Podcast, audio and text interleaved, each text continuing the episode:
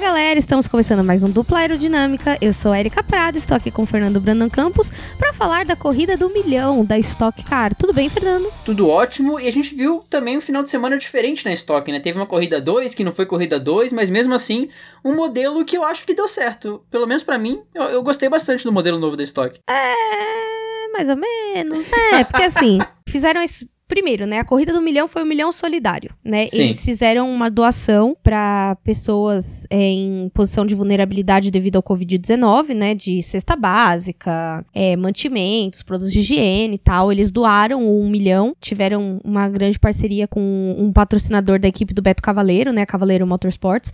Então eles foram arrecadando e aí todo mundo entrou na ideia e entrou na vibe, foi muito legal esse trabalho que eles estão fazendo, um trabalho social, para mostrar que o automobilismo também tem consciência, né, gente? É um negócio que acho que não é que falta, mas acho que é bom a gente ter esse tipo de ação até para impactar a sociedade ao redor do, do, automobilismo, porque a comunidade ela é um pouco fechada, então esse tipo de trabalho traz um impacto social muito grande e realmente tem muita gente precisando real, oficial nesse momento. E aí fizeram esse formato, acredito eu aí, a fonte dessa informação são as vozes da minha cabeça, que fizeram essa corrida 1 e 2 porque eles estão com menos etapa e menos tempo para o campeonato. Então, para completar uma pontuação, você tinha que ter duas corridas agora, entendeu? Porque eles tiveram uma etapa, etapa dupla, ou seja, pontuação dupla, e de novo, pontuação dupla até o final do ano, né? Até porque a gente tem, a gente já tá em setembro praticamente. Então, é, eles têm que correr aí um pouco com essa questão de pontuação e fazer bastante corridas. Inclusive, a próxima corrida é Cascavel, em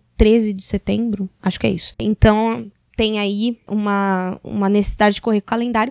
Eu gostei desse formato porque foi fácil assistir Corrida 1 e Corrida 2. Corrida 1 no sábado, Corrida 2 no domingo. Deu tempo de assistir de boa, escrever a pauta de boa. Hoje tá gravando de boa também. E foi muito legal nesse aspecto. E foi muito engraçado porque, assim, sábado choveu muito em São Paulo. Na verdade, na sexta já caiu um dilúvio em São Paulo. E sábado continuava chovendo muito. E no domingo foi corrida com pista seca. Então, assim, foram duas corridas totalmente diferentes, com estratégias diferentes, com problemas e, e, ultrapassagens e resoluções diferentes, mas algumas coisas vocês vão ver que se repetiram. Vamos começar falando da corrida 1 e do nosso poleman do fim de semana, né, que foi o César Ramos, que fez a pole position nos, nas duas corridas, dois dias, né, tanto no sábado quanto no domingo. É, a diferença do sistema tradicional, porque às vezes você pensa, não, tiveram duas corridas, geralmente estoque tem duas corridas, então o que, que tem de novo? Bom, na verdade, no normal você tem corrida 1 e corrida 2 no mesmo dia, e a corrida 2 tem um grid invertido da corrida 1, não um grid completo, mas um certo pedaço do grid inverte para a corrida 2. Nesse caso, não. A corrida 1 foi no sábado e aí a corrida do milhão no domingo com outro quali. A uma não teve nenhuma relação com a outra. Então foi essa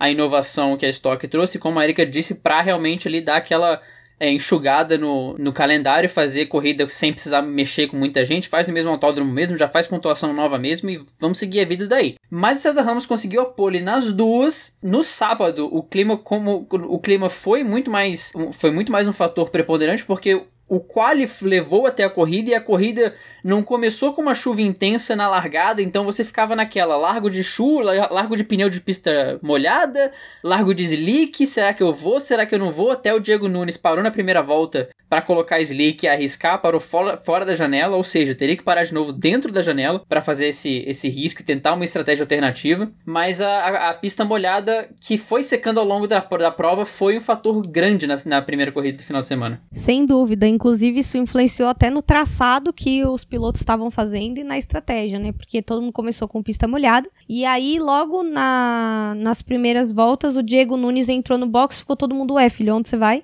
Mas na verdade ele estava colocando o pneu para seco, porque ele já preveu que ia secar a pista, então ele falou: Meu, preciso colocar, na verdade, provavelmente a equipe preveu, né? Isso, não, não ele. Ele não tava lá sentado no carro, vou entrar. Tchau, gente. Não, né? Porque do jeito que eu falei dessa impressão, mas ele trocou o pneu logo nas primeiras voltas. Acho que ele fez duas voltas, nem isso, de pneu para chuva e já trocou. E aí a galera que tava com o pneu de chuva, o que, que o pessoal tava fazendo? Procurando poça d'água e molhado para manter o pneu para não ficar, para poder manter o pneu em condição de continuar até a, a, abertura do box. Embora, agora eu tô me lembrando, na Stock Car ele não pode entrar na primeira e na segunda volta para trocar. Só a partir da oitava volta. Não, eles podem, mas não conta na janela. Então, como ele, ele entrou na primeira volta para fazer o pit stop, mas não conta como obrigatório. Ele tem que entrar de novo pra, na, na janela obrigatória. Essa é a diferença. Ah, entrar pode. Por isso que ele entrou muito rápido ali, ficou ali só fazendo um 10 e saiu, né? Eu vi ele fazer isso na janela. Sim. Eu pensei, será que ele foi punido? Não, mas não foi. Ah, gosto do Fernando porque ele é um espectador atento. Eu estava fazendo a pauta e ele estava atento ao, aos B.O. que podia dar, entendeu? Mas enfim, é interessante porque assim, essa questão estratégica ela vai para os pneus e vai para os pushes também, né? Em Interlagos para a corrida do milhão, cada corrida tinha oito pushes e no, na corrida de domingo quem ganhava o fan push tinha mais um. Né? Então você tem que administrar os botões de ultrapassagem também para favorecer a, a melhor condição. Sim, e o push vira aquela coisa, né? O regulamento normal do push. Você aperta e depois de só, só depois de 5 segundos você tem o acionamento. E depois de você usar o push, você não pode usar por um minuto. Você tem que ficar um minuto sem usar o botão. Então entra aquela coisa, né? Vira um jogo estratégico de, pô, o cara atrás de mim usou o push agora. Será que eu uso?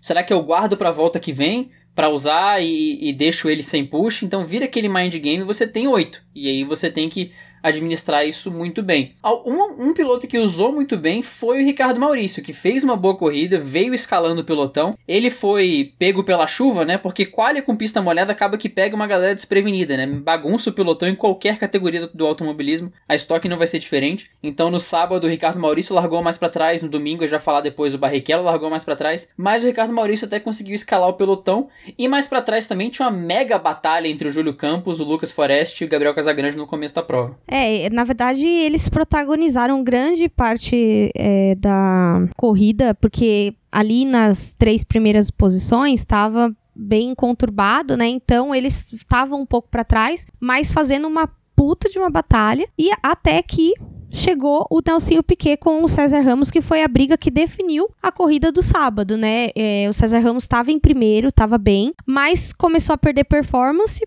depois, mais tarde, a gente descobriu que ele estava com um desgaste excessivo dos pneus, que a, o pessoal da Matheus estava tentando resolver.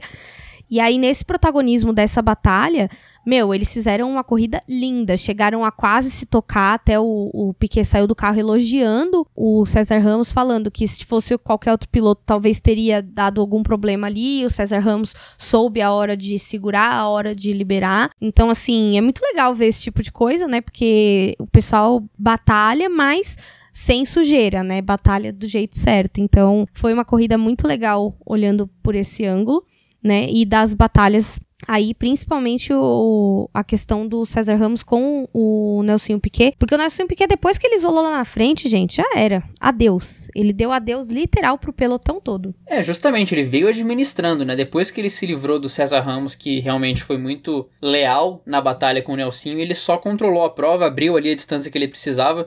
Os dois, inclusive, entraram juntos no box quando foram fazer a parada obrigatória deles. Então, quando saíram, não tinha nada de under ou overcut, os dois pararam na mesma volta de qualquer forma. E aí pro Nelsinho foi só realmente administrar a prova. O, o César Ramos nunca foi uma ameaça depois. E uma bela primeira vitória do Nelsinho também. Há de se ressaltar. Foi a primeira vitória dele na Stock. O que me surpreendeu, porque eu achei que ele tinha vitória. Mas ele que vem aí de, de tempor algumas temporadas de sucesso na Fórmula E, foi até campeão da categoria na, na, primeira temporada da Fórmula E, agora vem ganhar corrida na Stock também e ganhou com autoridade. E veio bem na segunda também. Ele, ele tava com um bom carro para Interlagos, mas a primeira vitória foi muito foi, foi muito sólida mesmo. Não, foi foi bem foi foi assustador até um pouco.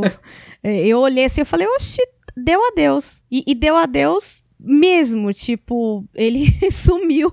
E assim, foi engraçado porque em determinado momento da corrida, você olhava o César Ramos, ele tava sozinho. Eu já tive essa sensação no kart, você não vê ninguém atrás, ninguém na frente, você fala, socorro, onde eu tô? então, rolou um pouquinho isso até ele começar a se reaproximar do, do Nelsinho e terminarem a corrida, né? É, uma coisa que é legal a gente ressaltar foi que o pessoal da transmissão, até queria dar os parabéns pro Sérgio Maurício, Rafael Lopes, Felipe Cury, que é repórter de pista da Globo na Stock Car, pro Felipe Giafone, que eles estavam falando do lado de apoio. Né, do, do carro. O carro tem um lado que eles chamam de lado de apoio para definir a troca de pneus, o maior desgaste o lado que tem que ter mais atenção. E para Interlagos o pessoal estava trabalhando muito o lado direito. Eles passaram essa informação na pista, é uma coisa que geralmente a gente nota, mas você tem que prestar muita atenção para entender co como que tá sendo feito, né? Porque na Stock Car não é que nem na Fórmula 1 que o pessoal troca os quatro pneus de uma vez. A não ser que seja o setup de sábado, por exemplo, tá? Pneu de chuva tem que trocar para pneu seco por uma questão de segurança. E performance também, que o pneu de chuva começa a, a, dar problema quando fica seco. Então, você pode reparar nisso. Se você prestar atenção nos boxes da Stock Car, geralmente o pessoal só troca um pneu ou os dois do mesmo lado. É, é muito engraçado isso. Eu tava reparando nisso. Depois que falaram, aí eu liguei a chave e comecei a reparar no que eles estavam é, no que eles estavam falando e realmente isso é real. O pessoal usa muito essa questão do setup, do lado mais desgastado para trocar o, o pneu e escolher qual, qual pneu que deve ser trocado ali para continuar a corrida e, e, deixar o carro com a melhor condição possível, né, para corrida. Tem gente que até usa desgaste a seu favor, né? Usa aquele pneu mais mais velhinho, tipo no lado que ele precisa mais para compensar setup, etc. Mas aí já entra num outro papo e bem bem mais técnico do que isso. Pois é, e a gente pode observar essa questão do apoio em outras categorias também, não à toa no GP do de no GP da Inglaterra Inglaterra, os três carros que tiveram problema com o pneu, o Hamilton, Bottas e o Sainz, foi o dianteiro esquerdo. Não foi uma coincidência, porque naquele circuito, o, o pneu de apoio, o pneu mais desgastado nesse caso, era o pneu dianteiro esquerdo. Mas na Fórmula 1 não é como na Stock. Você pode trocar um ou dois pneus, tem que trocar todo mundo junto. Então, quando a gente para para notar nesses aspectos, aspectos técnicos, é, é, fica mais legal. E é legal deles destacar também, porque explica muita coisa, né? Porque você pensa uma pessoa que não tem, não tem essa informação, ela vê um carro trocando um pneu ou dois, ela fica meio confusa, né? Tipo, tá, por que, que não trocou tudo logo de uma vez, já tava nos boxes? Mas nem sempre precisa, e você ganha muito tempo porque a equipe também é reduzida, né? Você não tem tanta gente trabalhando no carro. Às vezes é mais jogo você só trocar um ou dois mesmo pelo tempo também. E outra, né, amados? Vamos lembrar do seguinte, que o um pit stop da Fórmula 1 tem tipo dois segundos, um pit stop do da Stock Car tem tipo 36 segundos. Tipo, não é tão não é tão rápido assim. É rápido mas não é tão rápido né? Tanto que assim e para você ver como a diferença é pequena é, na corrida 2 teve a, a parada que definiu a corrida foi 3 segundos de diferença de uma parada para outra mas tem 3 segundos parece uma eternidade numa corrida. É muito engraçado né? Você falou até do dianteiro esquerdo. Aonde que é o dianteiro esquerdo de apoio que você falou? Silverstone Silverstone Hum, tá vendo? O Fernando tá um nojo, gente. Comprou o Fórmula 1 2020, já tá se achando o quê? Já tá se achando o engenheiro. Vocês têm que ver essas pessoas comentando do jogo. Assim, eu fiquei com vontade de comprar um videogame só pra, pra jogar. Porque eles ficam comentando, tem o gráfico da pista, gráfico do não sei o quê, e não sei o que, não sei o que lá, e eu fico assim, gente, eu também quero brincar desse. Quase comprei o Play 4 semana passada. só que meu amigo vendeu muito rápido. Não, a gente roda com, com estilo, entendeu? A gente analisa muito dado pra gente rodar na pista. Porque desempenho mesmo não tem, não. O que eu rodei. Porque, cara, sério, agora vem todo um, um momento de solidariedade com, com o Léo Alves, com a galera que ajudou quando tava configurando o volante, com o Bunny, com todo mundo. Cara, adaptação pro volante é difícil quando você começa a desligar as coisinhas. Porque a gente joga com tudo ligado, né? Controle de tração, ABS, tudo ligado no controle. Quando você começa a desligar, meu amigo, a situação é tensa e dramática, mas a gente se diverte mesmo. Só, só, só parece que entende, mas é divertido. É, é, eu acho que dá pra, dá pra fazer um estágio em alguma equipe aí pra vocês aprenderem a jogar no Fórmula 1. Com certeza. Não, e detalhe, você fala isso, mas o Matheus Six, que é uhum. sempre é best, fã do dupla, ele trabalha com estratégia de corrida para endurance de simulador. E assim, o simulador ele tem muito recurso. Ele tem, meu, ele usa Motec, que é o o aplicativo mais top das galáxias de telemetria e análise de dados. E, meu, Quer dizer, é e não é, né? Porque tem o Atlas, aí, mas aí você já começa a entrar em outro tipo de orçamento, né, gente? O que a gente tem aqui no Brasil é o quê? É o Motec. né? A gente tem. O que a gente tem pra hoje é isso aí. E assim, o Motec ele é, ele é super completo. Então, ele tem. E, pô, você não tá pagando sensores, né? Então, no simulador ele tem tudo. Meu, é animal. Esses dias um dos meninos que é piloto da V me mandou os arquivos do, do carro dele, eu fiquei surtada. Eu, ah, meu Deus! Então, assim, essa questão do setup, do online pro real life, é bem. É uma transição bem legal. Dá pra fazer um programa só sobre isso. Vamos convidar o Matheus pra conversar com nós. Com certeza. Matheus, sinta-se convidado daquela, né? Bem tipo, foda-se, né? Não vou, vou dar o aviso agora. Né? Só falta eu ligar para ele 6 horas da manhã, vamos gravar agora?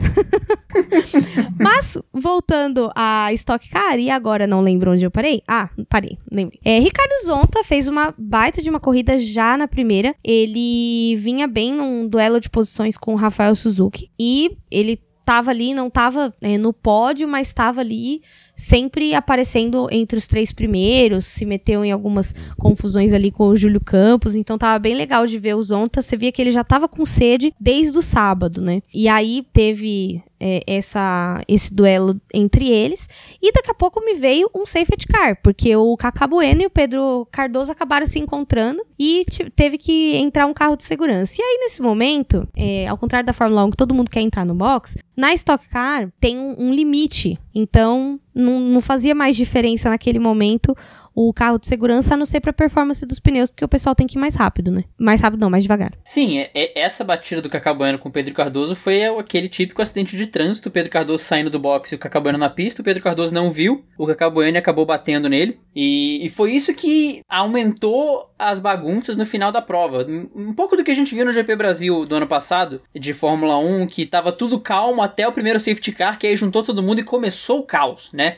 Nesse caso foi igual, que Bueno e Pedro Cardoso se encontraram, Pedro Cardoso ficou parado na pista, ficou atolado na, na, na brita, veio o safety car, que juntou todo mundo, e aí depois começou a bagunça, teve toque até do Thiago Camilo com o Daniel Serra também, que a, própria transmissão comentou que é algo que a gente não vê com tanta frequência, e não foi o único toque dessa confusão toda, mas foi realmente o, o carro de segurança que deu aquela agitada no final, final da prova para todo mundo que não chama Nelsinho Piquet.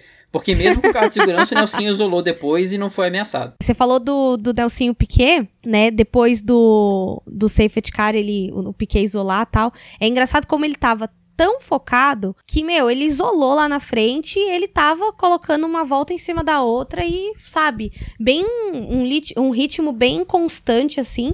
E foi a primeira vitória dele na Stock Car, né? Então eu acho que nesse momento bate aquilo na cabeça. Meu, eu tenho que fazer dar certo. É agora, é agora, é agora. Porque também é um, uma oportunidade que não é muito fácil de você obter numa Stock Car, né? Porque a Stock Car é bem concorrida. Mas antes do, do Nelsinho Piquet ganhar a corrida, o Júlio Campos estava em segundo, né? Ele estava ali figurando com César Ramos etc. E teve confusão ali que eu não entendi quem veio de onde. Sei que o Júlio Campos, quando eu vi 13 terceiro, eu falei, acho que aconteceu, gente gente. Ele meio que foi meio que jogar empurrado para fora, assim, então ele perdeu muito tempo e acabou ficando em 13 terceiro. E antes também da, do final da corrida, o Matias Rossi abandonou, né? O Matias Rossi que vem, vem num, num ritmo meio 8 ou 80 na estoque, né? Tem dias que ele tem super sorte, vai bem, e aí na mesma corrida, no momento seguinte, ele tá, tipo, abandonando. Sim, o Matias Rossi que vale o destaque, a gente destacou isso na primeira corrida, o Matias Rossi tá levando a estoque para Argentina também. A corrida foi transmitida, as duas corridas foram transmitidas na Argentina por causa do Matias Rossi, basicamente, né? Fizeram todo um acompanhamento do Matias Rossi, queriam ver o desempenho dele. Acho que nosso querido povo argentino não tá do mais animado com os resultados do Matias Rossi até agora, mas teve muita coisa de condição de prova também, né? Ele, ele se envolveu em algumas confusões. Ele tomou pancada nessa confusão que o Júlio Campos estava no meio, tanto que o carro dele ficou avariado e foi chamado no box para conseguir dar um jeito pro carro para a segunda corrida do, do dia seguinte, né? Então, nessas situações que você tem corridas muito próximas, quando você tem algum dano, é muito complicado você administrar. Não à toa a estoque tá com a regra de descarte de alguns resultados, porque numa situação dessas, imagine que a segunda corrida fosse logo depois. Numa dessas, o Matias Rossi toma um toque de alguém, fica com o carro danificado e não pode ir para a segunda corrida, mas não foi culpa dele, não foi uma, um erro de prova, não foi nada disso, foi uma condição atípica. Então, essa regra de descarte vem para isso, não foi o caso, porque o Matias Rossi já ia tá lá atrás, abandonou com o carro avariado e realmente vem nessa batida 8 ou 80, né? Se destaca às vezes num quali, mas resultado de corrida ainda tá devendo. Talvez venha em Cascavel, quem sabe, mas até agora não conseguiu ter uma corrida 100% calma. Sem dúvida, quem gostou de do Matias Rossi estar aqui, tá tendo transmissão lá é a Caca Bairros, né? Camila Bairros, inclusive beijo pra minha amiga, saudades. Tá fazendo medicina lá na Argentina e tá nos representando com os hermanos.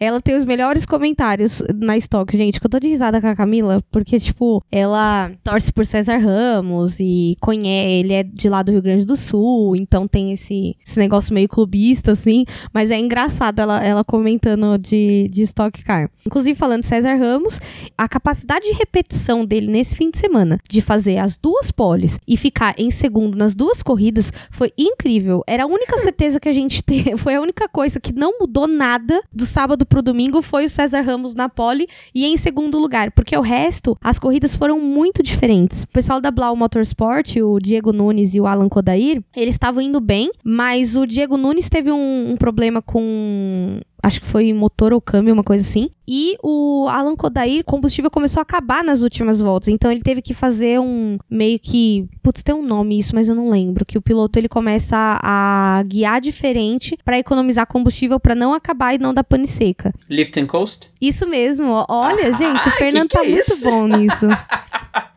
Lift and coast, é isso mesmo. E, e aí, assim, cara, é muito engraçado você ver isso num gráfico, né, de, de telemetria. É que eu, qualquer hora eu não mostro, porque isso é um podcast, né? Mas enfim.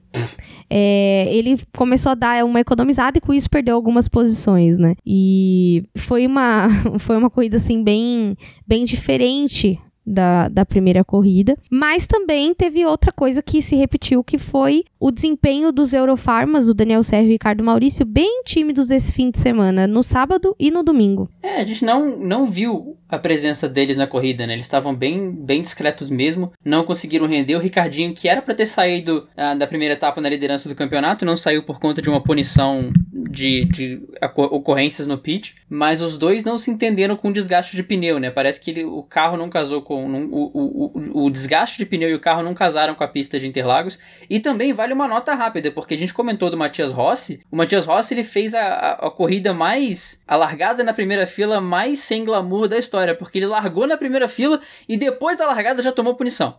Ele largou em segundo, quando largou já tava lá. De- é, Matias Rossi punido, porque a equipe não respeitou o prazo de 3 minutos. Porque além de 3 minutos, você não pode mais fazer mudanças no carro, alguma coisa assim. E a equipe não respeitou o limite de 3 minutos. Então, depois da largada, assim, largou, Matias Rossi já tava punido e o segundo lugar dele foi pro espaço. Aí depois que ele pagou a punição, como o grid da Stock é muito mais apertadinho, um drive-thru desses acaba com a corrida de alguém e Matias Rossi não conseguiu render nada. É aquilo que eu falei, né? Sortezinha no começo, azarzinho no final, que é uma beleza de Jesus, né? Tadinho. É porque ele é argentino, né, gente? O argentino vem fazer graça aqui no Brasil, coitado. Ele vai ficar com essa zica aí. O pessoal, só de saber que ele é argentino, já secou ele 50%.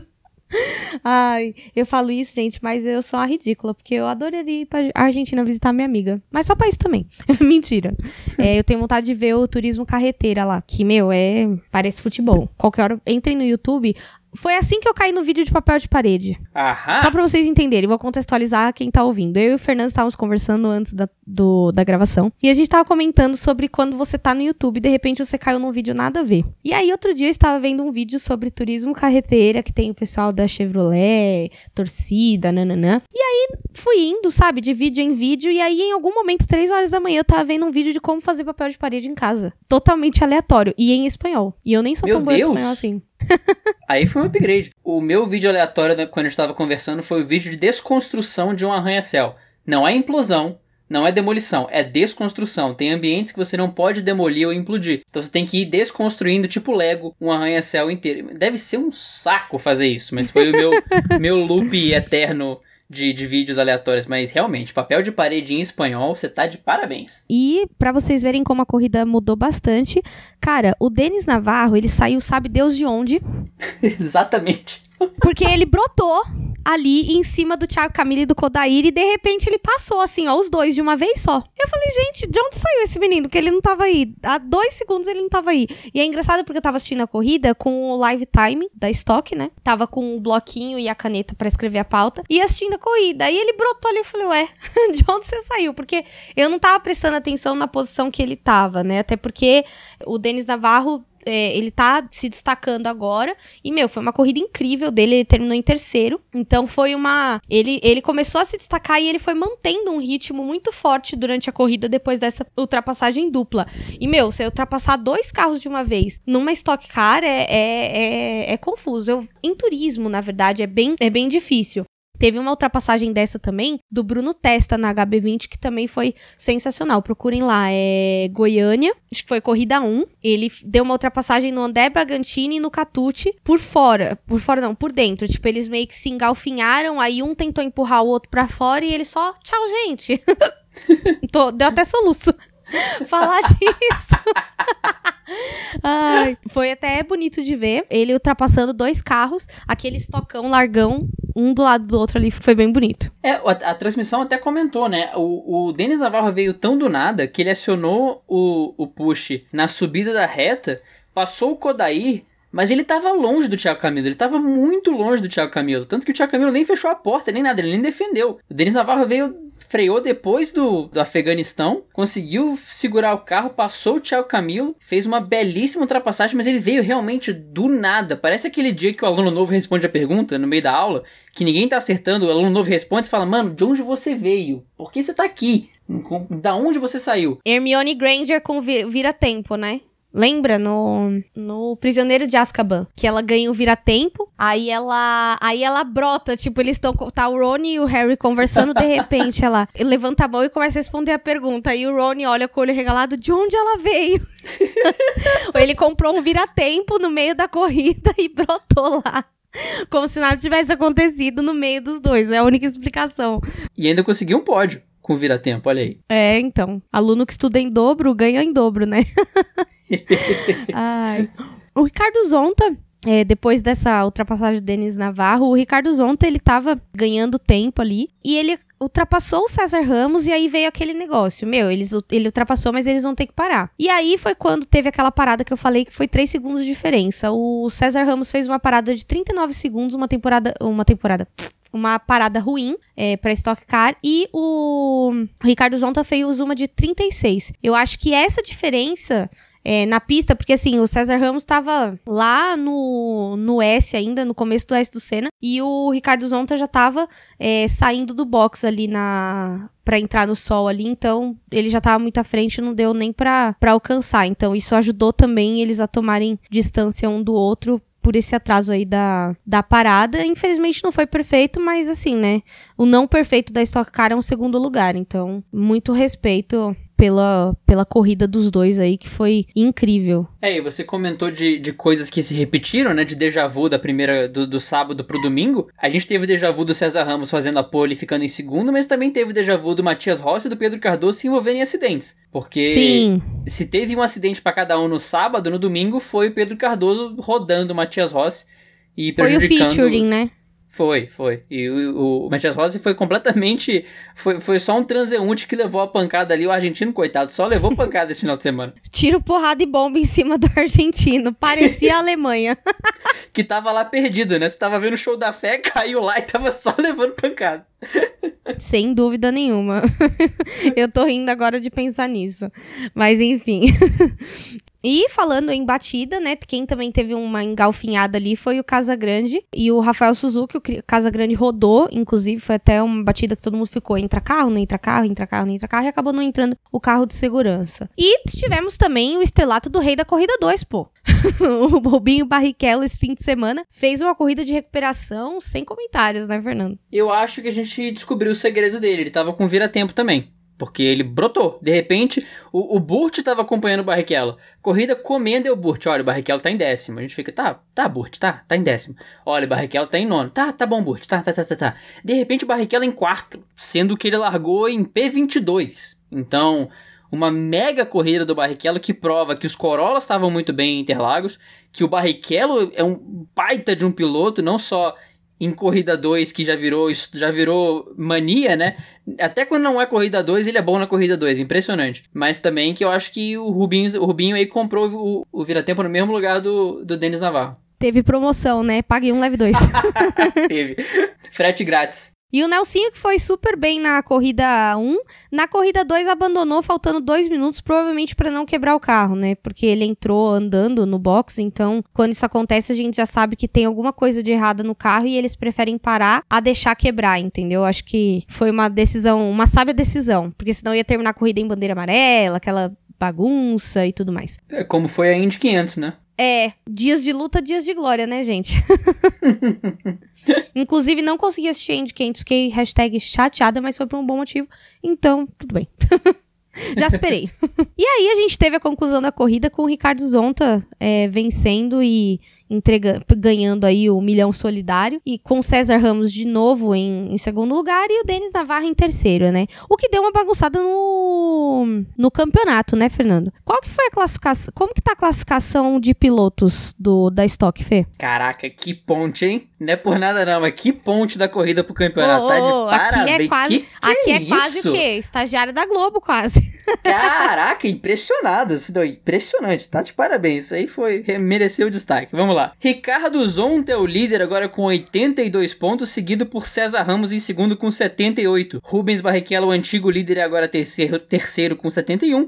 Ricardo Maurício é quarto com 64. E Nelsinho Piquet tem quinto com 50. Vale a nota que a Stock esse ano tá com um lastro para os cinco primeiros colocados no campeonato. Então na próxima etapa, o Ricardo Zonto, o César Ramos, o Rubens Barrichello, o Ricardo Maurício e o Nelsinho Piquet vão ter um lastro no pé do banco do passageiro por estarem na ponta do campeonato. Assim eles dão uma equilibrada e tentam tornar a disputa do campeonato um pouquinho mais aberta até o final da temporada. Famoso lastro de sucesso, né? Exatamente. E você vê como a vida é, né? O Nelsinho Piquet tem 50 e o Kodair tem 50, mas o Nelsinho ficou com a quinta posição pela vitória. E o Kodair tá em sexto, não vai ter o, não vai ter o lastro do sucesso. O Kodair escapou é. do lastro. O Thiago Camilo vem em sétimo com 46, Atila Abreu em oitavo com 44, outro que sumiu esse final de semana, Daniel Serra em nono com 42, Rafael Suzuki em décimo com 41, Bruno Batista tem 39, Cacá Bueno 37, Denis Navarro 35, Guilherme Salas 32, Galide Osman 31, Júlio Campos 26, Lucas Foreste 23, Diego Nunes 20, Matias Rossi 19, Gaetano de Mauro 18, Gabriel Casagrande 17, Vitor Gens 11, Pedro Cardoso 10, Marcos Gomes 9 e Vitor Batista e Tuca Antoniazzi tem 8 pontos, agora não tem mais ninguém zerado na estoque. E no campeonato de construtores, nós temos. Construtores não, né, gente? Foi campeonato de equipes. temos a Ipiranga Race em primeiro lugar com 124 pontos, a RCM com 121 pontos, a Eurofarm RC com 106 pontos, a Full Time Bassani 91 pontos e a Full Time Sports em quinto com 90 pontos. Em sextos temos a Shell V Power com 75 pontos, em sétimo a Blau Motorsport com 70 pontos, em oitavo a Crown Racing com 63 pontos, em nono a KTF Motorsports, na verdade KTF Sports, né, com 51 pontos. Aí em décimo, a Cavaleiro Sports com 44 pontos. Em décimo primeiro, a Vogel Motorsports com, é, Motorsport com 41 pontos. Em décimo segundo, a R Mateis com 27. E em décimo terceiro, a Hotcar com 8 pontos. Os 8 pontos de Tucantoniasa. E agora a gente começa a encerrar o nosso programa, né? Um programa sempre bem curtinho da Stock Car, mas com sempre gravado com muita emoção, até porque a, a Stock Car é, é um campeonato denso, né, de, de acompanhar. Espero que vocês estejam gostando da nossa cobertura. Fico por aqui. E para encontrar o Dupla nas redes sociais e participar dos Best Fans que voltam no próximo episódio, você precisa marcar o arroba de aerodinâmica do Instagram ou no Twitter. E para me encontrar nas minhas redes sociais particulares para conversar sobre corrida ou unhas ou pastel, Vocês podem me encontrar no arroba no Instagram e Eri no Twitter. Eu fico por aqui, um grande beijo e até a próxima segunda-feira com Fórmula 1. Exatamente, nosso grande GP da Bélgica. Se você quiser me encontrar no Twitter e no Instagram, arroba FBrandoCampo, se você quer falar sobre Fórmula 1, beisebol ou futebol americano? Vai, pode ser? se você, querido ouvinte, ou se você, querido ouvido, está nos escutando pelo Apple Podcast, não deixe de deixar as 5 estrelinhas, porque elas são muito importantes para nós. E se você quiser mandar um áudio para a gente, tem um link na descrição de todos os episódios do Dupla para você mandar um áudio pra gente. Eu vejo vocês semana que vem. Lava a mão, fique em casa, não espirra na cara do amiguinho porque é feio e nojento. Um beijo e um queijo. E até a próxima.